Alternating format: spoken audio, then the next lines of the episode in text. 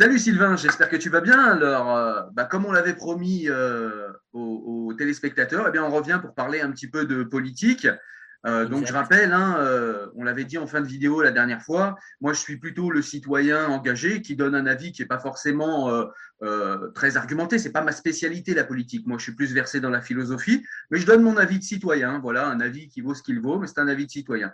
Et toi, tu as un avis peut-être plus détaché, on va dire, avec un peu plus de recul. Et donc voilà, comme tu as des connaissances peut-être un petit peu plus poussées au niveau universitaire de, de ces choses-là, eh bien tu vas les regarder peut peut-être avec un peu plus de recul. Donc voilà, c'est ce qu'on va essayer de faire. Et aujourd'hui, bah, comme vous l'avez vu sur la vignette, et eh ben, en fait, on va parler de euh, la déclaration de candidature d'Éric Zemmour. Voilà, donc qu'est-ce qu'on en a pensé, etc., etc. Alors, je vais te laisser commencer, Sylvain. Maintenant, tout le monde te connaît. Hein. Euh, et euh, du coup, qu'est-ce que tu as pensé de la vidéo, de la manière, même cette manière de déclarer sa candidature en vidéo, de le faire comme ça sur YouTube, donc du coup sur les réseaux Internet, et, puis de la vidéo en elle-même, peut-être, si tu en as une analyse. Merci Cyril de m'inviter. Alors effectivement, euh, j'essaye toujours d'avoir un avis un peu plus euh, calme, un peu plus détaché en fait, même de mes propres euh, aspirations. Donc j'espère que même si vous avez vu la dernière vidéo qu'on a tournée avec Cyril, vous n'arrivez pas forcément à voir mon positionnement et mes sympathies. Donc j'essaye de, de, prendre de la distance, y compris avec moi-même. Euh, pour, pour, tout te dire, déjà, je vais mettre un avis tranché, exactement comme la dernière fois dans la vidéo. Je vais commencer par dire que c'est une candidature, une déclaration de candidature, pardon, qui est réussie pour moi. Euh, pourquoi? Parce que euh, elle arrive en fait à un moment qui est clé pour lui. Euh, on n'a pas encore euh, de candidat à droite. Il se positionne déjà. Euh, ça me rappelle un certain Emmanuel Macron euh, qui avait également parasité un petit peu le débat de la droite. On a bien vu ce que ça a donné après. La droite s'était avait pu tenir ensemble un petit moment, puis finalement pas si longtemps que ça, quelques mois. Donc peut-être que ça sera la même chose avec Zemmour. Au niveau du format, euh, j'ai été très surpris de ce format parce que euh, déjà, je ne m'attendais pas à ce que ça soit aujourd'hui. Moi, j'avais entendu parler de la date du 2 décembre. Donc, euh, visiblement, ça a été un petit peu plus précipité que ce qui avait été prévu. Donc, c'est assez malin aussi parce que, bon, voilà, il y a ce faux suspense qui commençait un petit peu à durer. il anticipe. Moi, je pense qu'il l'a fait même un peu tard au niveau du calendrier. Une semaine, dix jours avant, ça aurait été très bien. Euh, au niveau du format de la vidéo, bon, bah, on reconnaît euh, le, général de Gaulle, on reconnaît même deux images général de Gaulle.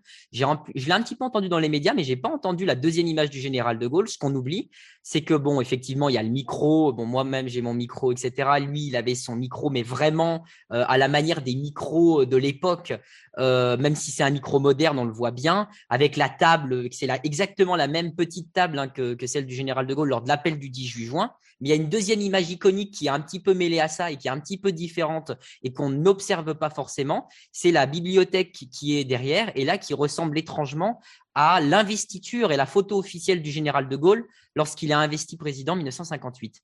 Et cette figure-là, euh, ce mélange des deux images-là, montre à la fois quelqu'un qui est en train de construire un chemin pour la France, une voie, aussi bien voix VOIE que voix VOIX pour le, pour le coup, parce que les images, Zemmour s'effaçait même derrière les images qui passaient devant l'écran, et en même temps euh, une, voix, euh, une voix pour la France.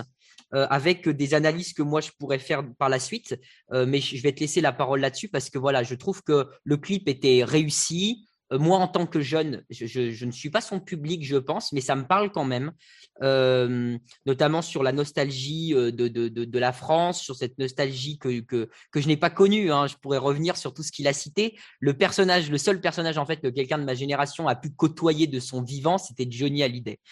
et Belmondo, qui est mort récemment, mais c'est vrai qu'il n'était plus tellement actif dans le cinéma français. Donc, on voit que la France de Zemmour s'arrête en quelque sorte aux années 80 euh, même 60, fin d'année 70, début 80, hein, on va dire euh, les choses telles qu'elles sont. Et, mais pour autant, les figures qu'il a citées, elles me parlent. Euh, il dit cette nostalgie du pays que vous n'avez pas connu. Et en fait, cette phrase, elle est très très forte pour moi parce que c'est vrai que c'est personnellement ce que je ressens. Ça veut dire que je vais voter pour Éric Zemmour, mais ça veut dire que je pense que il a réussi son coup. Ça parle à des vieux, ça, c'est clair. Ça va parler aux gens qui sont nés dans les années 40, 50 et qui ont vécu les années 60, 70. Ça va parler à des gens comme toi, voilà, qui ont une quarantaine d'années, qui vont sur leurs 40, 50 ans, qui sont dans la force de l'âge, là, euh, qui sont papa, qui sont maman, mère de famille. Et je pense que ça peut aussi parler aux jeunes. Donc, je trouve que c'est, euh, c'est bien joué. Et j'ai pas trouvé ça, comme l'ont dit les commentateurs, j'ai pas trouvé ça vieillot. J'ai été juste surpris du fait qu'il regardait pas tellement la caméra et qu'il était un peu en biais. Voilà. Et là, j'ai trouvé qu'il avait un peu un regard de, sur le côté comme ça, qui, pouvait, apparaître un peu comme si euh, euh, on, regardait la France et les Français, et c'est ce que je disais un peu dans la dernière vidéo, sous un certain angle, mais pas forcément la France tout entière, une certaine France, la sienne. Ok, bah, écoute, merci pour, euh, pour cette analyse. Alors moi, bah, je vais avoir comme d'habitude une analyse plus proche de mes convictions. Du coup, euh, je m'engage et je prends euh, pas plus de risques, hein, parce qu'on en prend tous les deux, mais disons que voilà, moi, ça colle à ma peau. Et effectivement, je trouve que bah, sa, sa, candidature, sa proposition de candidature est extrêmement réussie. je trouve qu'il a parlé à tout le monde dans cette vidéo. Alors, j'ai pas forcément eu une analyse formelle euh, très poussé. Honnêtement, j'ai bien vu la référence au général de Gaulle, évidemment.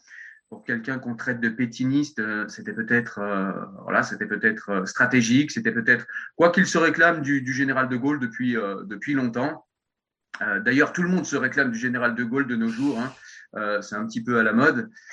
Euh, parce que c'est une époque, je pense, où en fait on manque de leaders, on manque de personnalités avec véritablement une, une profonde vision de, de, ce que sera l'avenir de la France. Et donc du coup, bah, quand on est en manque de repères, on s'accroche au dernier repère qu'on a eu, en l'occurrence le général de Gaulle. Donc je pense que c'est pour ça que tout le monde s'y réfère. Euh, je suis assez d'accord avec toi pour dire que ça ressemble beaucoup à ce qu'a fait Emmanuel Macron.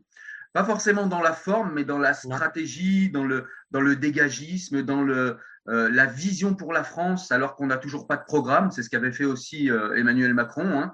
Euh, il avait donné les grandes lignes de sa vision de la France sans avoir de programme véritablement. On l'a eu assez tard. C'est d'ailleurs un grand problème que j'ai eu avec, avec Macron. Hein. donc là, je suis, d'accord avec toi. Ça m'a évidemment parlé, ça, ça, parle évidemment à beaucoup de gens. Euh, là où je suis pas d'accord, alors pas forcément avec toi parce que tu n'as pas cette analyse-là, mais beaucoup de commentateurs ont dit que c'était une France noire, rabougrie, nostalgique, etc. J'ai pas trouvé ça, moi. Ouais, je sais pas où il se, enfin, je sais pas sur quoi il se base pour, pour dire ça, parce qu'au contraire, moi j'ai vu une France qui n'était plus, si tu veux, l'antagonisme que je sens moi avec des gens comme Macron et des gens peut-être comme Zemmour, c'est qu'on a d'un côté euh, tu sais ce qu'on a par exemple dans les hôpitaux? Je trouve que l'analogie est intéressante. Dans les hôpitaux, ceux qui gèrent les hôpitaux ne sont plus des médecins ou ne sont plus des gens qui sont issus d'un cursus médical. Ce sont des gestionnaires. Ce sont des gens qui gèrent un hôpital sur des tableaux Excel. On voit clairement que ça ne marche pas. Et ça fait des années que j'ai l'impression que c'est ce qu'on voit dans notre pays en France. C'est-à-dire qu'on n'a plus des, des hommes d'État on a des gestionnaires, voilà, ils gèrent les affaires courantes, ils regardent le tableau Excel, une petite mesurette à droite parce que bah, faut que les chiffres remontent, une petite mesurette à gauche, etc. Et là, on a véritablement quelqu'un avec une véritable vision pour la France. Et c'est pas seulement une vision qui se projette dans le futur, c'est une vision qui est intéressante parce qu'elle se projette tout en, euh, tout en puisant sa force dans les racines de ce qui a fait ce pays. Et à l'heure de la post-vérité, j'ai l'impression que beaucoup de gens ont envie d'oublier l'histoire, puis on nous donne envie d'oublier l'histoire. Ça fait 40 ans qu'on nous explique que les Blancs sont les pires, euh, les pires êtres humains au monde, que la France a fait les pires euh, exactions au monde, que voilà, on doit se fouetter chaque matin en tant que Blanc français, ancien colonialiste, descendant de colons, etc., etc. Et je trouve que ce qui fait du bien à beaucoup de gens, c'est ce, comment dire, ce, cette possibilité qui nous est offerte de nous rappeler pourquoi on aime cette France et de dire qu'on l'aime cette France.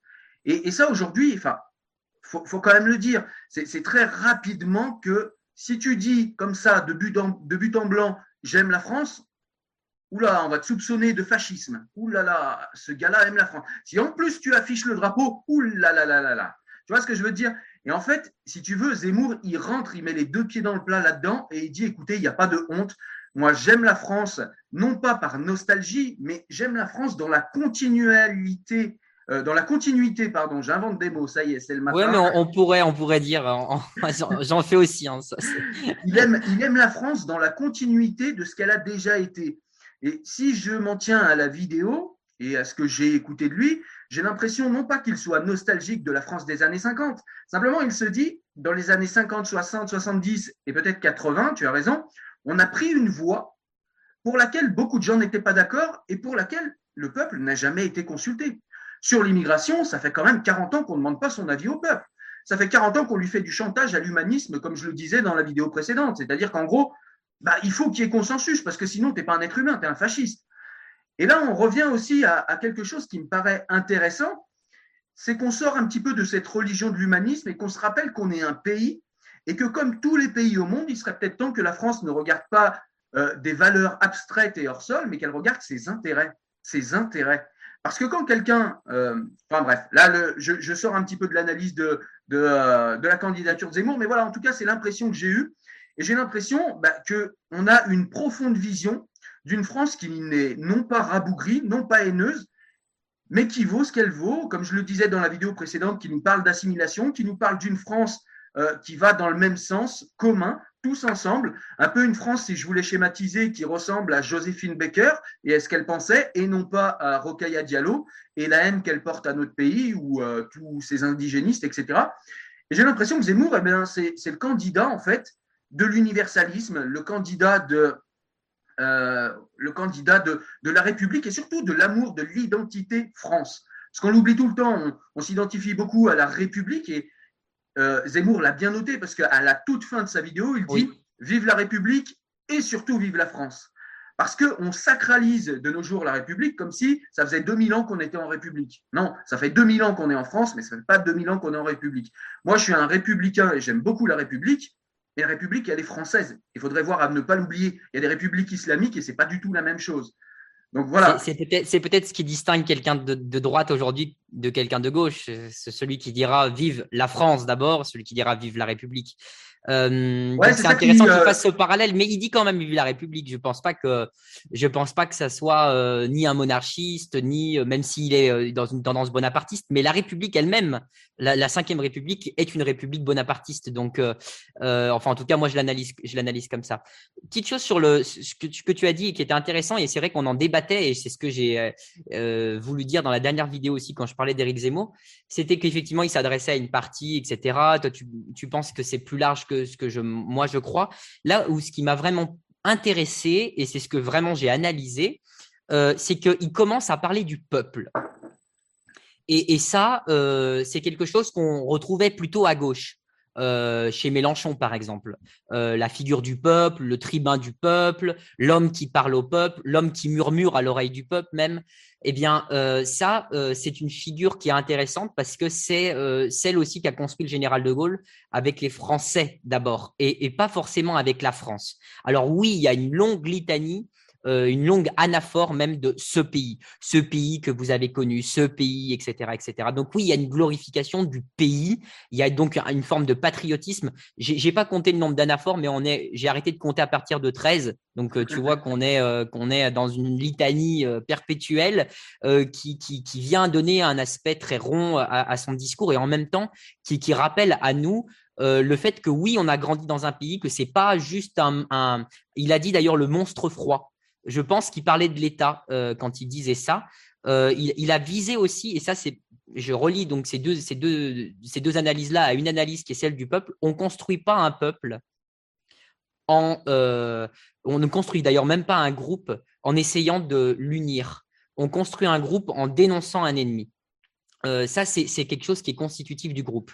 Un groupe, c'est une différence. Si je construis un groupe avec toi, c'est que je ne construis pas un groupe avec les autres. Donc, je distingue quelque chose. Il faut qu'il y ait une, rupture ou, ce qu'on pourrait appeler d'ailleurs une frontière pour le coup. Ça pourrait lui faire plaisir. Mais, c'est le cas. Et là, il a, il a nommé les ennemis. Bon, j'en ai noté plusieurs. Euh, il y a le grand remplacement. D'ailleurs, évidemment, il cible l'islam, mais il ne le prononce pas. Et ça, c'est quand même, moi, c'est ça qui m'a surpris. C'est-à-dire qu'il a utilisé, euh, il a bien parlé du voile, il a parlé de choses qu'on reconnaît, mais l'immigration et l'islam, ça n'a ça, ça pas occupé euh, 80% de la vidéo. C'est-à-dire que là, personne ne dit ça, personne n'a dit, euh, personne n'a critiqué le fait qu'il fait une fixette sur l'immigration. Ça, on lui a quand même dit, euh, et je pense qu'il le sait aussi. Il sait que c'est un des thèmes majeurs, de, de, de, y compris de son propre électorat, si ce n'est le thème majeur à droite en tout cas, euh, mais qu'il y a d'autres thèmes. Et il a bien, euh, il a parlé de l'immigration peut-être 30 secondes, mais pas bien plus dans le, dans le, total de la vidéo. Donc, il a parlé effectivement du grand remplacement. Ça, c'est quand même sa théorie, c'est sa vision. Mais par euh, contre, le grand remplacement, je voudrais mettre juste une nuance rapide. J'en ai pour une phrase. C'est simplement que le grand remplacement est basé sur une anthropologie islamique. c'est-à-dire l'islam en tant que civilisation, et non pas sur des races comme on essaye de nous le faire croire. Voilà, je voulais juste dire ça. Ok. Oui, je ne connais pas du tout, j'avoue que je ne connais pas, je sais que c'est Camus, tout ça. Je, je, n'ai pas lu euh, les textes, j'avoue que je ne les connais pas. Euh, donc, je, te fais confiance là-dessus. Hein. Euh, donc, il y a, le grand remplacement qu'il a nommé comme ennemi. Il y a les minorités. Alors, ça, c'est étonnant parce que c'est vrai que la, droite ne prend pas du tout cet ennemi-là, par exemple, les minorités. Euh, ils vont parler euh, de la gauche, des communistes. Je m'attendais à ce qu'ils reparlent un peu du communiste, euh, des, de, cette opposition droite-gauche en fait, un peu classique, en reprenant ah ben non, on va en encore avoir marre des syndicalistes. Il les a, il les a cités, mais c'est pas eux qui viennent en premier en fait. Il parle des minorités, on voit les féministes, on voit la nouvelle, la, la gauche woke entre guillemets, la cancel culture qu'il a bien nommée avec les théoriciens du genre, etc. Donc il est dans une minorité en fait ultra minoritaire. C'est même plus les minorités. Euh, je dirais, euh, sociologiques. C'est des minorités militantes qui visent des, minorités euh, activistes. donc, il a, il a cité ceci. Il a cité les juges aussi. je pense qu'il va avoir affaire à la justice. et ça, c'est assez étonnant parce que ça reprend un peu une rhétorique filloniste, mais c'est une rhétorique un peu euh, qui, peut paraître une rhétorique de défense en fait. Quand on attaque, quand on se sent un peu menacé, on attaque les juges. Bon, ça c'était un peu différent. Donc à voir comment il va se positionner aussi. Là, j'ai été surpris de cette attaque. Et puis quelque chose aussi qui a bien marché et qui, à, mon sens, c'est une rhétorique qui va fonctionner pour lui sans que je la cautionne forcément. C'est une rhétorique anti-politicien. anti, anti oui, dégagiste, je pense. il a épargné Le Pen. Euh, il a épargné Mélenchon, il a épargné Montebourg, euh, il a épargné Juvin. Il n'a pas épargné euh, les autres ténors de droite, ça c'est clair. Il n'a pas épargné la gauche, il n'a pas épargné les syndicalistes, etc. Mais il a épargné Mélenchon. J'étais assez surpris par de ça, par exemple. Et, c'est vrai que du coup, il dit bien ce monstre froid. il, dit voilà, voilà j'ai plus confiance. Donc c'est vrai que c'est un sentiment qu'on ressent tous, la confiance dans la politique et dans les politiciens. Il a parlé des réformettes. Euh, là aussi, ça fait écho quand même à un certain imaginaire. Et puis, il a parlé de la différence entre réformer et sauver la France. Il se place dans une posture un peu différente, euh, un peu, euh, je dirais presque gaulienne, dans le sens où au-dessus des, au-dessus des partis, voilà, ça me rappelle la phrase de De Gaulle, hein, les petits partis faisant cuire leur petite soupe au coin du feu, et moi, et moi au-delà de tout ça, je m'occupe de la France finalement. Donc ça, voilà, je trouve qu'il a, il est en train de forger son peuple là. Je trouve que c'est une entreprise de, de, construction du peuple et il s'est adressé à la France, oui, mais aux Français aussi. Et peut-être qu'on en dira un mot sur comment après, mais en tout cas, il a bien ciblé les ennemis. Et je trouve que s'il part avec ces ennemis-là, sans forcément tout concentrer sur l'islam, je pense que ça peut marcher. Ouais, je pense aussi que ça peut marcher. Alors après, effectivement, moi, je fais vraiment une scission nette. On lui reproche beaucoup de parler d'immigration, à, raison, à mon sens, parce qu'il en a beaucoup trop parlé, à mon avis.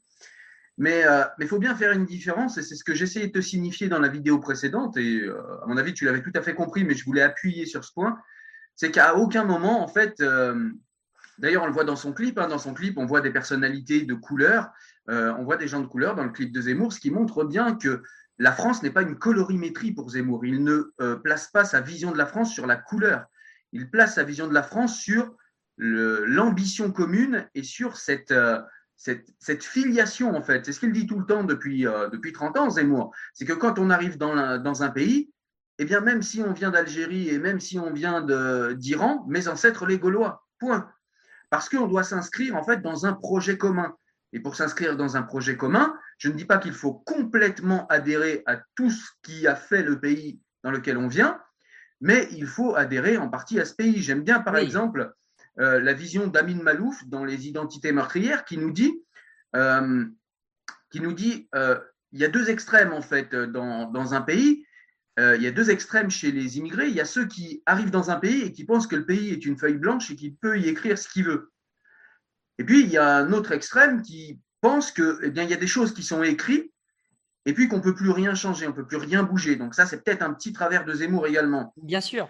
C'est-à-dire que c'est une forme de conservatisme, mais jusqu'au bout du, du, de la chose. Et c'est en ça qu'il apparaît vraiment comme, pardon, il apparaît vraiment comme quelqu'un de, de, droite pour le coup. Et Malouf, lui, conclut en disant un pays n'est ni une page blanche, ni une page euh, complètement écrite qu'on ne pourrait plus modifier. C'est l'entre-deux. Mais pour qu'il y ait cet entre-deux, il faut quand même que l'immigré en fait fasse un effort en fait euh, d'assimilation. Oui. Euh, et, assimilation, encore une fois, c'est pas négation de ce qu'on est. C'est assimilation, c'est adopter les valeurs du pays, somme toute, qu'on a choisi en majuscule, choisi. Donc quand on choisit un pays, dire non, non, mais moi ces valeurs, c'est pas les miennes. Mais garçon, tu fais quoi là? Et, et euh, Zemmour parle à ces gens-là, et moi je trouve que c'est extrêmement pertinent. Alors je voudrais te poser une question, parce que cette question revient beaucoup. Qu'est-ce que tu penses du euh, supposé pétinisme de Zemmour, euh, peut-être de son sexisme et, euh, et, de ses condamnations pour incitation à la haine et du procès en racisme, voire en nazisme qu'on peut lui faire? Qu'est-ce que tu penses de toutes ces critiques, toi? Alors, sur, le pétinisme, je pense que dans la vidéo, il a pris un contre-pied, entre guillemets. Il a cité De Gaulle et Jean Moulin. Euh, ça, c'est important. Moi, c'est n'est pas tombé dans l'oreille d'un sourd. Euh, je, trouve que c'est. Est-ce que tu y crois, toi, à ça, ou est-ce que c'est juste un élément de communication? De la part des détracteurs? Non, de la part de Zemmour. Est-ce que tu penses qu'il est réellement un amoureux de la France de Jean Moulin et de De Gaulle, ou est-ce que c'est simplement pour faire oublier les propos qu'il a eus sur Pétain? C'est-à-dire, oui, ah non, on, peut, le voir de l'autre côté. C'est-à-dire, est-ce que les détracteurs ont raison ou pas quoi? Moi, je pense, je pense très franchement qu'il est les deux. Euh, c'est-à-dire que je pense qu'en Zemmour, euh, il, il, adule aussi bien euh, le, Pétain comme héros de 14. Je pense qu'il ne lâchera pas cette figure-là que la France a aussi abandonnée en quelque sorte, parce que c'est vrai que ça a été un héros de 14. On ne peut pas nier que ça a été un héros de 14. Et en même temps, c'est un, euh, c'est quelqu'un qui collabore, euh, ça on ne peut pas le nier non plus. Mais pour, pour, euh, pour Zemmour, c'est la France aussi, parce que en 40, les Français sont pour Pétain. Et, Zemmour est pour les Français, donc les Français sont pour Pétain, Zemmour est pour Pétain, c'est tout. je, pense qu'il prend et après les, Français sont pour De Gaulle, il prend De Gaulle. C'est-à-dire je pense que euh, il va pas dire je ne prends pas. Zemmour n'est pas quelqu'un qui déboulonne, je pense. Est-ce que tu penses quelqu'un qui, qui prend tout, il prend tout l'héritage juste pour te faire préciser ta pensée, est-ce que tu penses qu'il est possible, euh, parce que des fois c'est ce que je me dis, est-ce que tu penses qu'il est possible que Zemmour s'arrange avec l'histoire, c'est-à-dire que bien il y a la différence euh, ici dans, dans, ce que nous dit Zemmour entre l'histoire et la mémoire, c'est-à-dire que la mémoire est toujours une modification de l'histoire. On sait par exemple contre les lois mémorielles. Hein. Attends, tu vas comprendre. On sait que De Gaulle a menti pendant la enfin après la libération, il a menti pour réconcilier le peuple et pour faire peuple justement.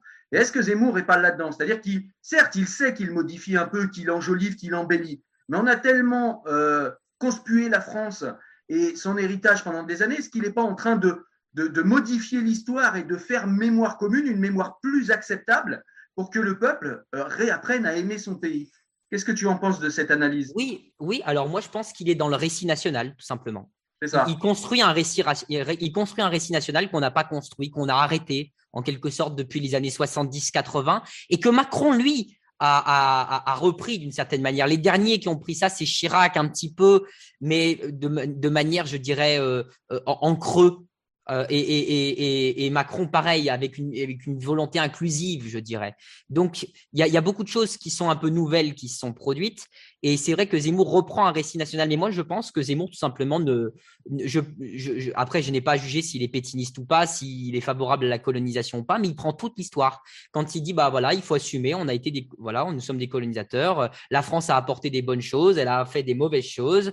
Euh, on le regarde avec notre œil aujourd'hui, mais il prend tout. Donc, il prend la colonisation, il prend Pétain, euh, il prend Napoléon, mais il prend aussi les figures glorieuses. Et c'est vrai que pour en revenir à ça, euh, il, voilà, il prend, il prend toute l'histoire de France avec, euh, ah, voilà, est-ce que la France euh, sous Napoléon, c'est une France qu'on voudrait aujourd'hui? Est-ce qu'on veut aujourd'hui la France de Napoléon? Je suis pas sûr qu'on propose ça aux Français d'être les, colons de l'Europe. c'est pas tellement une certaine vision. Quand on prend aussi une certaine vision de la France là-dedans, je suis pas sûr qu'on veut ça. Donc, donc il prend tout, voilà, il prend toute la France. Il fait un récit national avec la France glorieuse, oui, mais aussi la France qui a eu des, des moins bien D'ailleurs, il le dit lui-même dans sa vidéo. Hein. Il dit euh, la France a eu des, combats difficiles, elle a eu des défaites, ça a été difficile pour elle, elle s'est toujours relevée. Ce que j'observe par contre dans sa vidéo, et ça sera peut-être ma petite critique en tant que, qu'amoureux de l'argumentation, je dirais, c'est que ça manquait d'arguments, justement. Euh, c'est quand même un récit c'est une narration, c'est une description, voilà. Euh, c'est euh, une histoire qui est racontée. Et il y a énormément de sentiments. En fait, il y avait beaucoup de passion. C'est ça, je pense qu'on lui a demandé de parler aux émotions et non plus à l'intellect comme il le faisait beaucoup. Ah bah là, il n'y avait aucun, euh, aucune dimension d'intellect. Il n'y avait pas d'entreprise d'argumentation. Ça, personne ne l'a, personne ne l'a dit. Moi, j'ai, écouté un peu les chaînes. Franchement, niveau analyse rhétorique, là, il faut qu'ils aillent chercher Clément Viktorovitch ou quelqu'un d'autre parce que personne ne voit ça. Euh, il y a un nombre, le sentiment de dépossession. Il a fait appel vraiment à ce qu'il a ressenti, le sentiment de dépossession. Vous vous sentez culpabilisé, vous vous sentez méprisé, euh, vous avez cru, vous croyez, vous avez peur, vous avez honte, vous, vous, êtes, sous le charme, vous avez. Donc, il a utilisé plein d'expressions qui sont en fait des ressentis qu'on a. Euh, et, qui font appel à cette émotion. Moi, je dis aussi qu'il faut pouvoir prendre de la distance vis-à-vis de ces rhétoriques émotionnelles parce que ça peut vite flatter les égaux, flatter les passions et que parfois il faut en revenir à, des modes de raisonnement qui soient plus. C'est vrai, je suis d'accord, je suis d'accord avec toi, mais il a beaucoup argumenté pendant des années et c'est vrai que bah, là peut-être qu'il a justement voulu faire autre chose, c'est-à-dire voilà insuffler quelque chose au niveau des passions, des émotions, etc. Ah mais c'était le but, mais du coup il n'y avait pas d'argumentation. Mais tu as raison, il faut faire attention avec ça. Euh, simplement pour avancer un petit peu, qu'est-ce que tu penses également du procès en racisme qu'on lui fait régulièrement? Euh, alors ça, j'ai moins d'avis sur ça, mais sur le féminisme, je n'ai pas répondu. Parce qu'on a, a parlé aux 20h de TF1 et on n'en a pas trop parlé. Du coup, je, te poserai une question moi aussi là-dessus. parce que je ne sais pas si tu as vu, toi, son interview euh, à TF1. Hier soir, si, je l'ai vu, ouais. ouais je l'ai vu. Euh, donc, très franchement, j'ai trouvé qu'il a pris, parce qu'on lui fait souvent une accusation d'être sexiste, misogyne, etc., etc.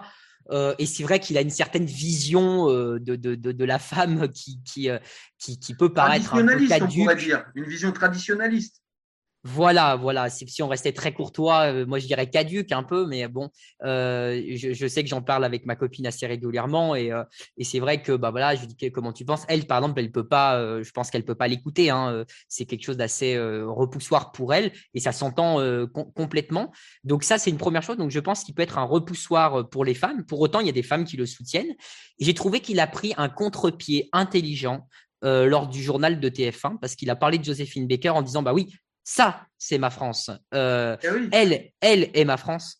Euh, pourquoi? Parce que euh, parce que c'est déjà c'est une femme, mais ce n'est pas qu'une femme, c'est une femme noire, résistante, et donc il, il, il, prend cet héritage et puis il a, pas, il a pu placer en disant bah ouais, elle, elle a un prénom français, elle, elle s'est assimilée, elle, elle aime la France. Et c'est vrai que pour le coup, on ne peut pas lui donner totalement tort sur le fait que cette vision de la France-là, même si c'est pas toujours très clair dans ce qu'il a dit, parce que je pense qu'il joue quand même, encore une fois, et c'est ce que je le redis, il joue entre cette, nostalgie d'une France blanche, je pense, pour certains, qui est vrai, et que ça, ça, correspond à cette euh, partie de l'extrême droite qui est son électorat, mais aussi une vision universaliste qu'il a, mais dont on n'a pas toujours entendu les échos quand il était quand même euh, euh, à, On n'est pas couché, notamment. Moi, je le suivais déjà avec les deux Eric. donc, il est dans cet entre-deux. Donc j'ai l'impression qu'il est en train de trancher pour une vision plus universaliste, euh, mais ça n'a pas toujours été totalement la sienne. Voilà.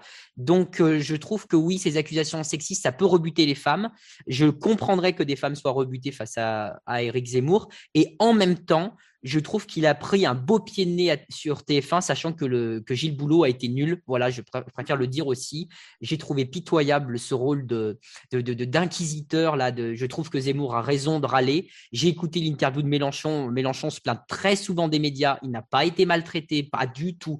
il n'a même pas eu. Alors moi, je suis un amoureux des programmes. Moi, je lis les programmes. Voilà. Et eh ben même pas une question sur le programme. On lui a posé la question de savoir quel allait être son premier ministre. Euh, on n'a pas, pas questionné. Je reprends Mélenchon qui était juste avant parce que c'est le seul que j'ai vu sur. Moi, j'ai trouvé qu'il a eu une statue présidentielle là, c'est-à-dire qu'il lui a dit, en gros, c'est pas le moment et c'est pas la. Bah, il a été calme. Il a été à minima très calme, ce qu'il n'a pas su être ces dernières semaines. La question, c'est la vision de la France. Juste, je voudrais parler de cette histoire de sexisme.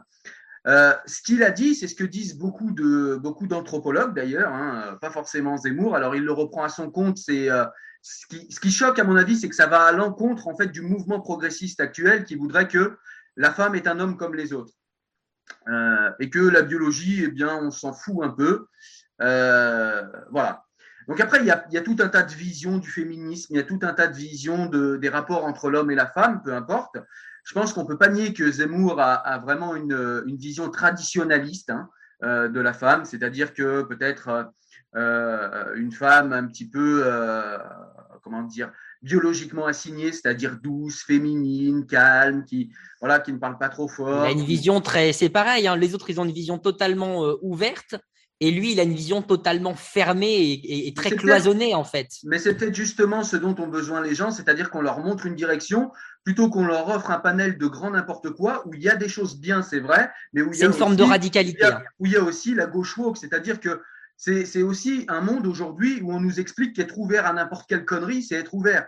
Et parfois, refermer un petit peu et se concentrer sur une cible, c'est aussi donner une direction, donner un cadre. Et il y a des gens qui aiment ça. Au-delà de ça, ce que je voulais dire, c'est que ma femme, puisque tu en parles, je vais en parler un petit peu, je vais la faire parler un peu, la pauvre, euh, sans lui demander son avis. C'est pas très féministe. Mais ma femme, comme. Moi, j'ai demandé. Hein. c'est les nouvelles générations. ma femme, comme tout un tas d'autres femmes, aime aussi cette vision traditionnelle de la femme. Il faut aussi entendre ça, c'est-à-dire qu'il y a des femmes qui ne s'inscrivent pas dans euh, cette vision euh, euh, des femmes qui sont parfois contre les hommes ou qui sont parfois des femmes qui voudraient être un homme comme les autres. Et il y a aussi des femmes qui aiment avoir une place spécifique au sein de la famille, une place de femme traditionnelle. J'en veux comme preuve eh bien, ce qu'on appelle les traditional wives pardon pour mon anglais qui est vraiment pourri, mais moi je suis un bon français. En tout cas, euh, pour ces traditional wives qu'on voit euh, fleurir aux États-Unis et en Angleterre, ce sont des mouvements qui revendiquent le fait de vouloir rester à la maison, s'occuper de leurs enfants, être des euh, mères au foyer. Et en fait, ce qui me dérange dans, le progressisme et dans la gauche actuelle et que j'aime chez Zemmour, et Zemmour, il ne faudrait pas qu'il aille trop loin dans le contraire non plus, c'est qu'on laisse à la femme le soin de s'auto-définir. C'est-à-dire qu'aujourd'hui, on voit clairement, et c'est difficile de dire le contraire si on est un peu de bonne foi, c'est qu'aujourd'hui, si tu dis, comme pourrait le dire ma femme, je suis à la maison, j'élève cinq enfants et je suis super contente de faire ça, on va la regarder de travers en lui disant, euh, T'as quoi comme bagage au niveau des études Rappelle-moi? T'es un peu teubé, non? Ou il euh, y, a quelque chose qui tourne pas rond dans ta tête? Ou t'es resté bloqué au Moyen Âge? Il y a un espèce de mépris. On voit bien quand deux femmes se rencontrent, ou même quand deux hommes, mais là, euh, pour servir mon propos, je vais parler de deux femmes, quand elles se rencontrent, tu fais quoi dans la vie? Et là, tu vas répondre à métier. Si tu réponds pas de métier, c'est que ta vie est pourrie. Tu fais quoi dans la vie? T'es mère au foyer? Non, mais véritablement, tu fais quoi? Parce que mère au foyer, c'est pas, pas quelque chose, c'est rien, c'est de la merde. Tu fais quoi? Tu vois ce que je veux dire? Et il y a des femmes qui se sentent blessées par ça. Alors peut-être pas les plus jeunes parce qu'elles n'ont pas encore d'enfants et qu'elles ne sont pas confrontées au fait d'avoir un travail plus des enfants, mais il y a des femmes qui sont un peu plus âgées, qui ne sont pas forcément vieilles, mais il y a aussi des jeunes, une jeune génération qui se réclame de ça aussi et qui voudrait pouvoir être des femmes traditionnelles sans en avoir honte, sans être conspuées par la société, sans être moquées par la société. Et je trouve qu'aujourd'hui, eh ben ça, c'est plus tellement possible. Et Zemmour risque de parler à ces gens-là. Maintenant, c'est vrai qu'il ne faudrait pas que Zemmour, à l'inverse, enferme les femmes dans une seule vision, et là je te rejoins, dans une seule vision de la femme, parce qu'il y a aussi des femmes qui ont envie de vivre autrement, et elles doivent pouvoir le faire, on est bien d'accord. Voilà, c'est-à-dire que c'est toujours, toujours pareil, c'est une question de liberté, c'est une question de forme. Il faut qu'il y ait une norme, il y a des règles. Effectivement, les femmes ne sont pas des hommes, les hommes n'ont pas à être des femmes non plus, euh, parce qu'on a tendance maintenant à vivre un peu, le, un peu ce schéma-là aussi. Euh, Maintenant, juste pour terminer mon propos, pardon Sylvain, juste pour terminer mon propos, euh, juste pour dire, en fait, en gros, euh, entre la vision que, dont j'ai parlé et la vision qui parle à certaines femmes et d'autres visions, si jamais on doit en choisir une et choisir une normativité, comme tu le disais, il faut peut-être tout simplement faire confiance à ce qu'on appelle la démocratie, c'est-à-dire que c'est le plus grand nombre qui décide pour les autres. C'est malheureux, mais la, la démocratie, c'est la dictature de la majorité. Il faut voir à s'en rappeler. On ne peut pas prendre que les bons aspects qui nous intéressent dans la démocratie. Certes, c'est la liberté, mais c'est aussi euh, la non-liberté de devoir se conformer à la volonté populaire. Alors, alors voilà, je ne sais pas si, je sais pas si euh, je, suis d'accord sur le fait qu'il y ait une norme. Après, ma position sur le féminisme, euh, elle, est, quand même, elle est quand même là. Donc, moi, je, je, je, suis engagé là-dedans, dans, dans l'égalité entre les femmes et les hommes. Mais c'est vrai que je suis plus attaché à l'amitié même entre les sexes. Euh, c'est quelque chose qui me parle. Euh, les, positions d'Elisabeth Badinter, par exemple, qui est une grande féministe pour moi. On est bien d'accord. Et, euh, très, et, très enfin, c'est une mère pour moi, Elisabeth Badinter, je dirais. Marguerite Yourcenar, toutes ces personnes-là, effectivement. C'est des femmes qui se sont battues pour l'émancipation financière, économique des femmes. Il y a encore trop d'inégalités, notamment des inégalités qui sont verticales, à mon sens. Mais les réponses qu'on apporte, je pense, sont mauvaises parce qu'elles ne sont tout simplement pas universelles et parce qu'elles créent des inégalités qui sont plus grandes. et en fait, les, et je débat souvent avec des féministes pour en parler deux minutes, c'est souvent la logique d'action euh, qui, me, perturbe. Parce que les logiques d'action, c'est qu'est-ce que tu mets en, action pour arriver à ta fin? Donc, par exemple, imaginons que ta finalité, ça soit euh, sélectionner des gens, je mets en place un concours. Euh, si ta finalité, c'est sélectionner des gens et que tu mets en place un quota, ta logique d'action n'est pas la même. Donc, ce qui, est la logique d'action aujourd'hui des, des, néo-féminismes et qu'on ressent euh, notamment dans la jeunesse, euh, très revendicative, euh, se, retrouve parfois dans une forme de haine que, l'on retrouve dans la société contre les hommes et que les hommes éprouvent à leur tour face aux féministes. C'est pour ça que ça fait grandir Zemmour. Je pense que Zemmour est tout simplement construit aujourd'hui par des féministes les, féministes ont construit Zemmour. Zemmour n'existerait pas sans ce féminisme, ce néo-féminisme. Donc, ce n'est pas mon féminisme. et, le féminisme plus universaliste aujourd'hui, je, te le dis très franchement, je pense qu'il ne. Je, je, suis très, je suis très euh, pessimiste euh, sur l'avenir de ce féminisme-là et des, même des combats sociaux, sociétaux. Je pense que euh, l'air n'est pas à ça et que ça, c'est un, un, chemin de croix pour, en tant que professeur d'ailleurs, euh, pour continuer à, porter ce flambeau, cette vision-là, parce que je pense que les jeunes sont dans une très grande radicalité, les hommes comme les femmes. Ouais, mais ces gens-là sont forcément euh, mus par des mouvements politiques derrière, c'est-à-dire que les jeunes ne sortent pas ça de leur chapeau. C'est-à-dire que, euh, bon, bref, c'est pas vraiment ce que je voulais dire. Ça travaille la société. Ce que je voulais dire, moi, ouais, mais on peut, on peut être travaillé sans adopter des mouvements qui, en plus, sont maintenant internationaux. Je veux dire, ça me paraît un peu bizarre. Mais bon, bref, ça, il faudrait lire Psychologie des foules, Gustave Lebon, et se rappeler comment on suggestionne les foules. Mais bon, bref. Exactement, exactement. C'est une autre histoire. C'est pas ça que je voulais les, dire. Les écoles de Francfort. Juste pour faire le lien avec, euh, avec, euh, avec Zemmour, c'est que justement, lui, il a bien ciblé ces minorités-là. Je pense que ces minorités qu'il a ciblées sont aussi celles qui ont contribué à ce qu'il soit là, comme une forme de réaction très radicale à, la nouveauté et au progrès qui vient ébranler les structures un peu plus traditionnelles de la société. Ouais, je vois pas, j'ai pas, j'ai pas ce, même, j'ai pas ce, même, comment dire, cette même dualité. Pour moi, c'est pas le progrès contre la, réaction. Pour moi, c'est le progrès euh, comme religion, c'est-à-dire le progrès pour le fait de changer, c'est-à-dire comme si, euh, tu sais, comme pour le capitalisme, on va changer de t-shirt tous les jours, on va changer la couleur et la forme parce que c'est le changement pour le changement. Et puis il y a des gens qui peut-être sont plus euh, plus avisés et vont se dire, ok, moi aussi je suis un progressiste, mais on va pas changer pour changer. On va changer, mais avant on va réfléchir si c'est pertinent ou pas. Après, moi, je suis pas, Après, moi, je suis pas tout à fait d'accord avec euh, ta, ta, logique d'action chez les féministes, mais je vais pas m'attarder parce que ça n'a pas trop à voir avec Zemmour. Mais simplement, ce que je voulais dire, c'est que pour moi, en, tant que bon spinoziste, ce que tu penses va se retrouver dans tes actes. Donc, si euh, tu penses mal, tu vas agir mal. Et à l'inverse, c'est vrai dans l'autre sens, si tu agis mal, c'est qu'en réalité, tu as mal pensé au départ. Donc, il faudrait peut-être qu'on se calme un petit peu, que tous ces militants se détendent et qu'ils se mettent à réfléchir et qu'ils se mettent à penser. Parce que, à part canceller les gens, ces gens-là ne répondent pas. Moi, j'ai essayé de débattre avec des néo-féministes, on n'en trouve pas. J'ai essayé de débattre avec des femmes voilées, j'en ai trouvé une en plus de dix ans de débat. Donc voilà, il y a un moment, c'est compliqué aussi. Bref, pour revenir à Zemmour, est-ce qu'on avance un peu? Est-ce qu'on parle de, du fameux racisme de Zemmour? Tu me disais que toi, tu n'étais pas trop, euh, pas trop euh, informé là-dessus et que euh, ce n'est pas quelque chose qui t'intéresse. Moi, en bah, revanche, je me suis penché là-dessus et on dit que Zemmour est raciste. Seulement, quand je regarde ses condamnations, il a été condamné, il a été condamné pour incitation à la haine des musulmans. À partir de quand la musulmanie existe et euh, l'islam est une race. Je, pose la question comme ça et je laisse quelques secondes volontairement pour réfléchir à partir de quand l'islam est une race.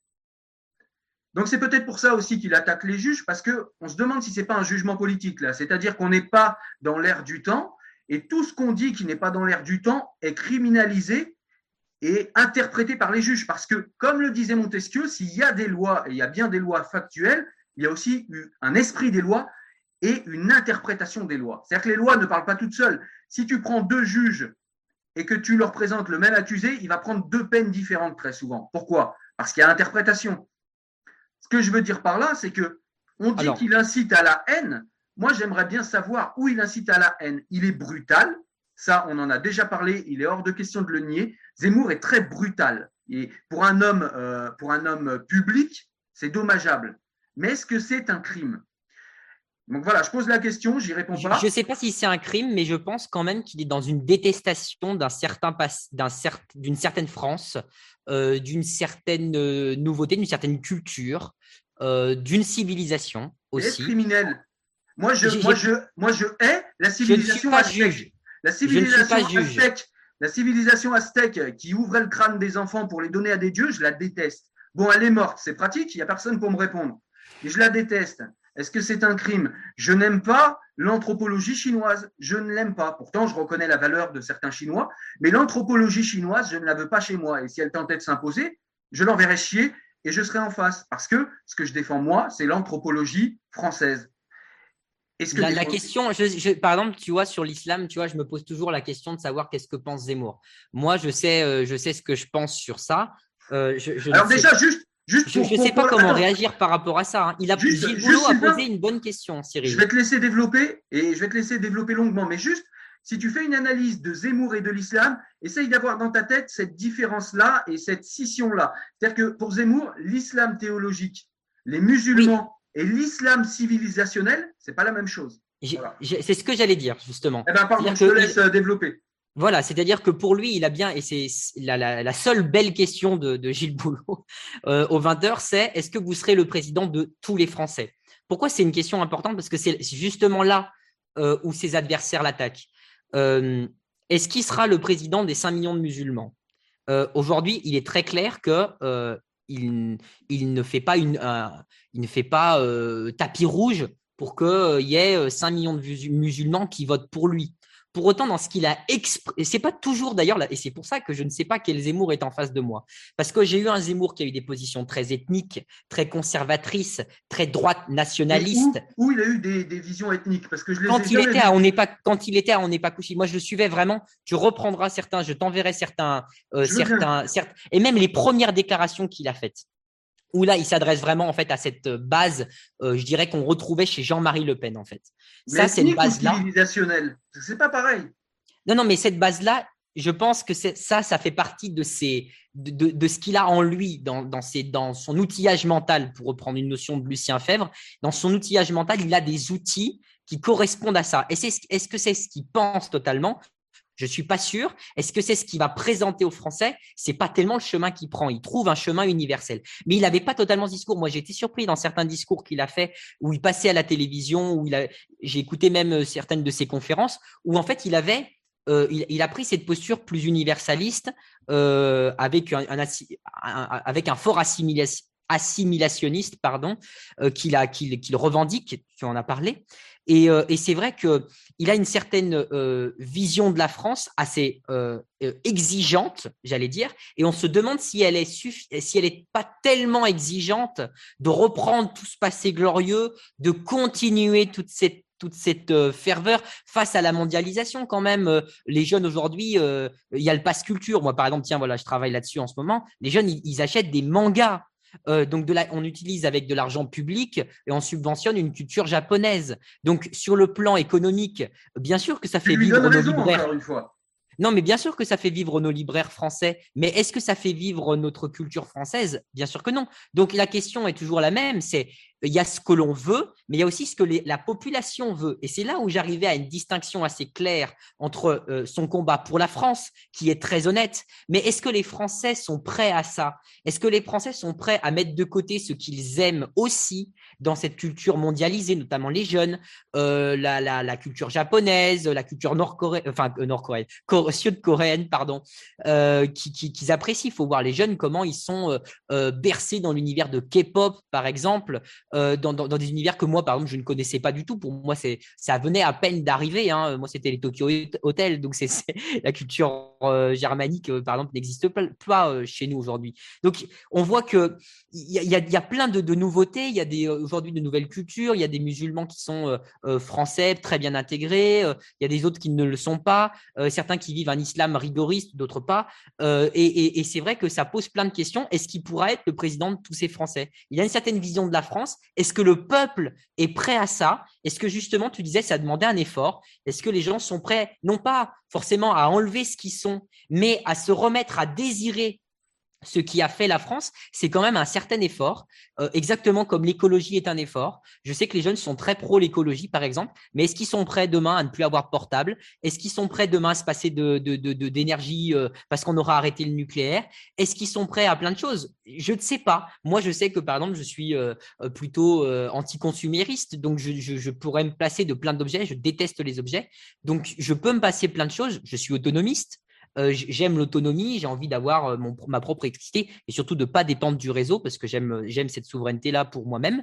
Et, mais mais voilà, moi je sais que je suis prêt à ça, mais je sais très bien que des jeunes sont défendent des grandes valeurs écologiques sans être prêts. Est-ce que ça, est-ce que ça, ça, repose pas sur deux points importants, deux points centraux? Le premier, eh bien, c'est tout simplement que quand des cultures euh, imprègnent une société, c'est peut-être que cette société-là a laissé un vide justement. C'est-à-dire qu'elle n'honore plus sa propre culture, parce qu'il y a toujours eu des interpénétrations de culture, mais quand des cultures en viennent presque à, titiller la culture euh, du pays euh, duquel on parle et qu'on en vient presque à avoir des présidents comme Macron qui nous expliquent qu'il n'y a pas de culture française, mais des cultures en France, c'est quand même très grave ça. De dire cela, c'est vraiment quand même très grave. C'est pas la même France que Zemmour, effectivement. Euh, ceci dit, est-ce que ça s'appuie pas là-dessus? Et est-ce que ça ne s'appuie pas sur si, la jeunesse et si la société en est là où elle en est, c'est quelque part les anciens sont aussi responsables. Il n'y a pas eu de transmission, ou alors elle a été mal faite. C'est-à-dire qu'on a tous les 68 heures qui nous expliquaient qu'il est interdit d'interdire, il faut laisser les enfants faire ce qu'ils veulent, il faut euh, ouvrir toutes les restrictions, le cadre du papa autoritaire, c'est néfaste, etc., euh, etc. Ça crée des névroses, etc. Alors qu'on sait que le fait qu'il n'y ait pas d'autorité parentale, c'est dix fois pire. Hein. J'ai grandi en quartier, j'ai même grandi moi-même sans autorité parentale, je sais à peu près de quoi je parle. Euh, donc voilà, est-ce qu'on ne reviendrait pas justement à un petit peu de cadre? Il en parlait dans l'école. À l'école, on n'a plus du tout de cadre. Oui, il, en a, il en a parlé. Oui. Les professeurs ne sont pas respectés euh, et on se demande pourquoi euh, on arrive jusqu'à des extrêmes où ils se font taper, égorger, pressionner, humilier. Il n'y a personne qui met de l'autorité. Moi, à mon époque, et pourtant, j'ai grandi dans les années 80, 90. La primaire, c'était dans les années 80 pour moi. J'habitais à la campagne, j'étais au foyer. Je te garantis qu'une fois j'ai répondu à la maîtresse, elle m'a attrapé par les cheveux, j'ai plus jamais recommencé. Certes, je ne vais pas dire que c'est la bonne méthode tout le temps. Ce que je veux dire par là, c'est qu'à l'époque, il n'y a pas quelqu'un qui est venu pour dire à la maîtresse Eh oh, eh oh, comment tu fais? Non. La maîtresse, ou le maître, ou euh, la directrice ou le directeur d'une école primaire, c'était le notable à l'époque, c'était la personne à qui on n'allait pas répondre. Alors c'était peut-être trop parce que j'imagine qu'il y a eu des abus de partout, je ne vais pas dire le contraire, mais remettre un peu d'autorité partout, c'est aussi un concept extrêmement à droite, l'autorité. Remettre de l'autorité, c'est aussi donner un cadre, et c'est ce que fait Zemmour. Même si le cadre est trop restrictif pour certains, ça reste une vision. C'est pas, ce que je veux dire, c'est que ça ne va pas être inscrit dans les lois, c'est une vision qu'il a. C'est-à-dire qu'il va promouvoir un modèle, mais il ne va pas l'imposer mais est-ce que les Français sont prêts à ça? C'est-à-dire que les Français veulent ça, mais est-ce est que euh, on, voit que ça va coûter pour certains aussi? Est-ce qu'on est prêt mmh. euh, à, ce sacrifice? Mais moi, je ne trouve pas que ce soit un sacrifice parce qu'il y a une appétence, il y a une envie, il y a un désir. Et un désir, c'est jamais un sacrifice. Quand tu désires quelqu'un, quand tu désires quelque chose, tu, tu y vas. C'est comme tu le disais pour l'écologie ou pour le féminisme, le néo-féminisme aujourd'hui. Les jeunes, c'est énormément de sacrifices pour les militants ils se font conspuer, euh, il y a des débats qui sont violents pour eux, etc. C'est énormément de sacrifices. Ils le font quand même parce qu'il y a un appétit, il y a une appétence. Maintenant, est-ce qu'il y a une appétence, est-ce qu'il y a un appétit pour cette France assimilationniste et universaliste? J'ai l'impression que si c'est pas Zemmour, parce que certains se méfient de Zemmour et que j'ai l'impression qu'on a construit un nazi juif avec Zemmour, euh, si ce si c'est pas Zemmour, ce sera d'autres personnes. Mais j'ai l'impression que ce désir est là même s'il n'est pas à gauche. Tiens, d'ailleurs, petite parenthèse pour nos téléspectateurs. Ce matin, euh, j'ai vu une news où on nous explique que des gens ont vu sur Twitch euh, Ouria Boutelja, qui est, vous savez, cette militante des indigènes de la République. Je crois que je l'ai vu aussi. Qui explique que Mélenchon, est, pour elle un putain de guerre, et qu'ils ont réussi à infléchir ses idées. Et elle disait en fait toute la condescendance et tout le mépris qu'elle a pour ce genre d'homme malléable, ce genre d'homme blanc qui sert ses intérêts.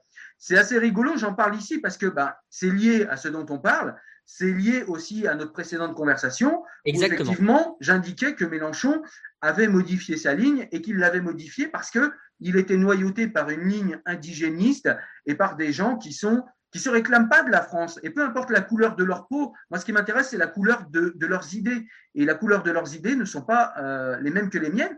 Et j'ai l'impression, peut-être à tort, que Zemmour parle aux gens qui ont les mêmes, euh, les mêmes couleurs d'idées dans la tête. Et euh, ces mêmes couleurs d'idées donnent une vision de la France.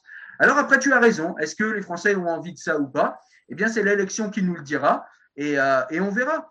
Mais ça fait, ça fait 40, 50 ans que les Français se tapent des gestionnaires des gestionnaires de capital qui nous chantent euh, la mondialisation heureuse, on en a vu les limites, hein, euh, et qui nous chantent euh, les lendemains qui chantent pour une France forte dans un monde mondialisé, mais sans plus aucune identité. On voit aussi que ça a ses limites aussi. Et Zemmour revient sur ces trucs-là, revient sur ces idéologies qu'on nous a vendues. Parfois, eh bien, ça peut être violent. Moi, j'ai vu des gens de gauche me dire, putain, ce que dit Zemmour, dis donc, bah, ça fait 40 ans qu'on me dit que je, devrais, je devais avoir honte d'être français. Et finalement, bah, c'est des gens qui. Zemmour fait l'électrochoc pour eux, ils se réveillent. C'est-à-dire qu'en gros, ils disent Ah ouais, mais euh, on nous a vendu ça, mais regarde la gauche maintenant ce qu'elle nous vend. Elle nous vend le wokisme. Elle nous vend, dans le meilleur des cas, un socialisme républicain ou une social-démocratie. C'est-à-dire, on ne change pas grand-chose, on saupoudre un petit peu plus le peuple de quelques mesurettes qui vont leur donner des quelques centaines d'euros en plus par an. Et puis voilà, et puis on ne change rien, et puis ça continue. Euh, voilà, je te le disais la dernière fois, il y a aussi des, des France stratégiques qui nous, expliquent que la, démo, la démographie, par contre, change. Ça fait 40 ans qu'on nous dit que c'est faux. À un moment, Zemmour le dit, lui, dans une vidéo, et il nous dit la vérité de. Alors, il nous le dit avec émotion, avec toutes les limites dont on a parlé, mais il, nous dit pas moins que ce que dit France Stratégie, qui est une organisation indépendante. Et, et, la gauche et la droite, euh, ensemble depuis 40 ans, nous disent que tout cela est faux, que tout cela est du domaine du ressenti, que les Français sont fous, voire qu'ils sont racistes dans certains cas. Les gars, attendez, vous avez un ressenti comme quoi on vous remplace, mais vous êtes complotiste, vous croyez au grand remplacement et vous êtes raciste parce que vous en avez contre les musulmans. Eh bien non, on a envie de répondre à ces gens. On n'en a pas contre les musulmans, on en a pour la France. C'est-à-dire qu'on n'en veut pas à ces musulmans d'essayer de nous imposer ce qu'ils sont. Seulement, leur anthropologie, on ne la veut pas dans notre pays. Elle est très belle. On ira pendant les vacances en Tunisie leur faire un coucou et manger un tagine, mais on n'en veut pas en France. Est-ce qu'on a le droit? Est-ce que c'est raciste? Est-ce que c'est fasciste? Et puis, euh, et puis. il y a ce qu'on veut, il y a ce qu'on peut faire aussi, parce que Cyril, je me permets simplement de dire un mot là-dessus. Qu'est-ce qui nous bloque? C'est important. Vas-y. Voilà, c'est ça. C'est-à-dire qu'aujourd'hui, euh, euh, on a l'impression que oui, il a ciblé maintenant les ennemis, mais est-ce qu'il est capable de faire ce qu'il va, ce qu'il va faire? Il a dit à un moment donné, je, voilà, peut-être que son doigt d'honneur d'une certaine manière pourra lui servir. C'est bête ces images-là, hein, mais on parlait, euh, on parlait des images de fermeté aussi qu'il peut, qu'il peut avoir. Euh, il montre qu'il va pas se laisser emmerder. Il en a un peu rien à foutre euh, du, politiquement correct. Euh, donc, est-ce qu'il sera capable d'aller aller voir les États-Unis, de leur dire bon maintenant vous, vous, vous, nous emmerdez avec votre culture américaine Il n'en parle pas. Pourtant, c'est bien celle-ci aussi dont il faut parler. Montebourg, lui, en, parle par exemple. Mélenchon, lui, en a toujours parlé aussi. Zemmour, il ferait bien d'en parler aussi de cette culture américaine. J'en ai entendu parler un petit peu sur Thinkerview quand il en a parlé. C'était intéressant d'ailleurs. Mais ça s'est pas retrouvé du tout dans la vidéo parce que s'il y a bien une culture qui est aussi menaçante entre guillemets pour la culture française, c'est évidemment une partie de la culture enfin l'organisation européenne qui veut structurer des noms, des noms, des noms nations, mais des, des États et, pas des nations. surtout, des noms Et des noms, bah voilà, des noms-nations et donc des noms-peuples derrière. Tout ça pour euh, construire une organisation supranationale. Et puis, il y a aussi les cultures américaines qui, euh, qui, qui, sont là pour nous dominer, comme elles l'ont toujours fait depuis le plan Marshall. Donc, euh, il, y a, il, y a, il, y a, il y a cette vision-là qui n'était pas présente dans la vidéo. Est-ce que, est-ce que c'est toujours son combat ou est-ce que pour lui, il est dans sa théorie du choc des civilisations, comme le dit Huntington, et pour lui, l'ennemi, c'est la civilisation arabo-musulmane? Au sens de non pas ennemi à combattre chez elle, mais à, combattre chez nous. donc ça, cette vision, je ne sais pas. Est-ce qu'il veut un islam de France? Est-ce qu'il croit à un islam de France comme Macron semble le croire, même si c'est vrai que les, chemins pour cet islam de France semblent quand même assez sinueux? Est-ce qu'il veut pas d'islam du tout en France? Est-ce qu'il veut uniquement des religieux musulmans, enfin des religieux Est-ce qu'il veut uniquement des, des, j'allais dire des musulmans en France, mais pas de religion euh, euh, islamique en France Est-ce qu'il veut euh, une pratique de la religion? Moi, c'est ça que je ne sais pas.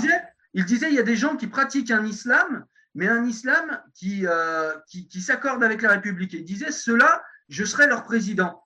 Oui, mais ça veut rien. Pour moi, c'est, c'est-à-dire qu'en tant que citoyen, je pourrais dire d'accord. Je ne dis pas mon avis, mais imaginons que je dise d'accord. En tant que là, analyste, je dis qu'est-ce, comment ça se traduit légalement? On voit les lois séparatistes. Moi, j'ai, ah, oui.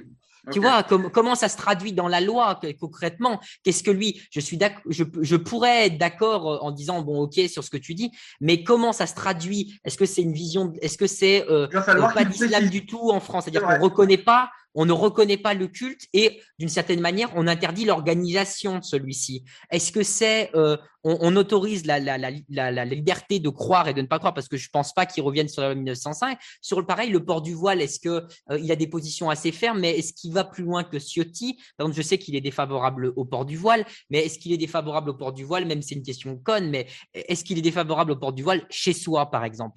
Non, la question est pas conne. Tu as raison, c'est une question. Tu, vois, ça c'est des questions parce que euh, le le voile, si on, s'il est contre le voile, il est contre le voile en lui-même. Donc, il est contre aussi que les gens le portent chez eux parce qu'il doit vivre à la française aussi chez eux. Euh, par exemple, aucun à droite ne dit ça. Par exemple, même Ciotti n'est pas contre le voile dans la rue. quelque chose et ne pas l'interdire.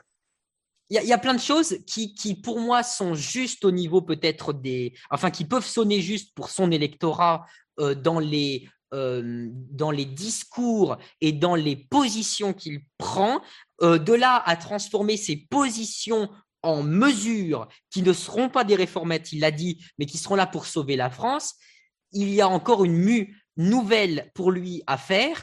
Euh, il n'aura pas besoin de 50 mesures. Macron n'avait qu'une quinzaine de grosses mesures, hein, euh, euh, sachant que les plus, la plupart d'ailleurs n'étaient pas incroyables en termes de, de, de, chamboule tout. Hein. Bon, à part la réforme des retraites et celle. La révolution Macron n'a pas eu lieu. Je crois qu'on. Voilà, il n'y avait pas de révolution. Je vais faire 13 francs. Il y, avait pas mal de choses, mais il n'y avait pas de révolution en termes de, structuration. Bon, il y avait la retraite par points. La preuve, elle n'a pas été faite.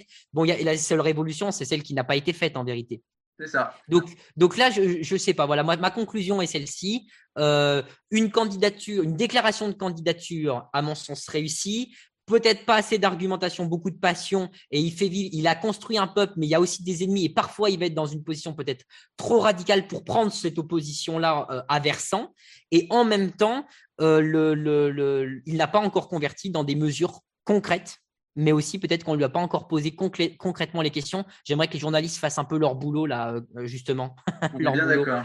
Bien comme il faut. On est bien d'accord. Et ma conclusion à moi, elle va être assez proche de la tienne, c'est que bah, moi, vous l'avez compris, je suis assez, euh, je regarde d'un œil assez bienveillant euh, les propositions, en tout cas le diagnostic, parce qu'il n'y a pas véritablement de proposition. C'est bien le problème avec Zemmour, c'est que pour l'instant, il y a un diagnostic, il y a eu un envie de France, il y a une ligne qui, avec cette vidéo, euh, vient d'être tracée. Il y a une vision de la France qui vient d'être tracée. Maintenant, il va falloir que Zemmour nous donne, effectivement, tu as raison, concrètement, comment ça s'inscrit, cela, dans un programme, comment ça s'inscrit par des lois, comment on fait concrètement, pour qu'on puisse tous ensemble analyser et voir si cela est faisable. Et puis, aussi se rassurer, parce que Zemmour est parfois euh, quelqu'un de très euh, dur, c'est ce qu'on aime avec lui, c'est que parfois il est violent et virulent dans ses propos, mais est-ce que Zemmour est bien un démocrate? Il va falloir avoir des gages aussi de cela, parce que si euh, sa vision de la France est, est, très enviable et si sa vision de la France correspond à ce que beaucoup de gens attendent et souhaitent, il faut quand même que Zemmour s'inscrive dans la République démocratique française. Et on a besoin d'un démocrate. On n'a pas besoin de euh, de gens. Et de républicains. et de républicains. On a besoin de gens qui aiment la France, mais républicains. On est d'accord là-dessus. Et on n'a pas besoin de gens qui, euh, qui réduisent nos libertés et qui nous enferment non plus dans une vision qui serait la sienne. Voilà. Donc, ce sera ma conclusion. J'attends des gages.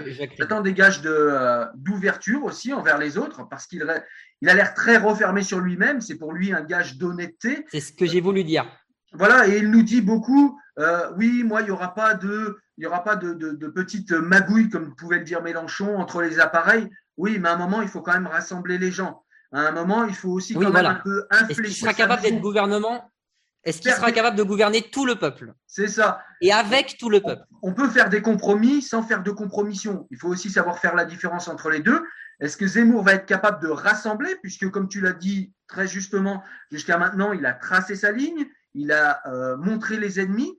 Maintenant, il va falloir qu'il rassemble un peuple, et en plus une majorité, euh, derrière ce projet qui est le sien. Et là, euh, bah, il y a un gros challenge parce qu'il n'y est pas encore, clairement. Oui, je suis d'accord. Eh bien, écoute, on va se laisser alors là-dessus, Sylvain. et puis, du coup, on va se rejoindre la prochaine fois sur euh, sur la chaîne pour d'autres analyses politiques quand il se passera un fait euh, intéressant ou peut-être d'ici un mois ou deux euh, pour faire un bilan de tout ça. Je te laisse nous expliquer, Sylvain, où est-ce qu'on peut te retrouver sur les réseaux sociaux, sur Internet, si quelqu'un voudrait savoir où te retrouver. Alors, c'est gentil. Merci, Cyril, déjà de faire ça. c'est vrai que vous pouvez me retrouver tout simplement sur le blog de l'oralité www.leblogdeloralité.fr, euh, un blog dans lequel vous retrouvez bah, pas mal de conseils sur la prise de parole en public, sur l'argumentation. Il y a des débats euh, que je peux faire également avec mes élèves. Il y a plein de choses que vous, qui, euh, que, vous retrouvez sur ce blog. Il y a aussi des coachings que je commence un petit peu à démarrer parce que j'essaie de démarrer un peu mes activités aussi. Donc voilà, donc vous pouvez me retrouver tout simplement le blog de l'oralité.fr un blog très intéressant que j'ai été voir. Et c'est pas du coaching en développement personnel avec des imposteurs qui vous vendent des formations bizarres. C'est quelqu'un qui vous apprend à parler, à vous exprimer. Et en plus, c'est un universitaire, donc c'est loin d'être un imposteur. Je vous incite véritablement à y aller. En tout cas, je te remercie Sylvain pour cet échange. Et puis, je te dis à très bientôt. Bonjour au chat. Merci. Salut Sylvain.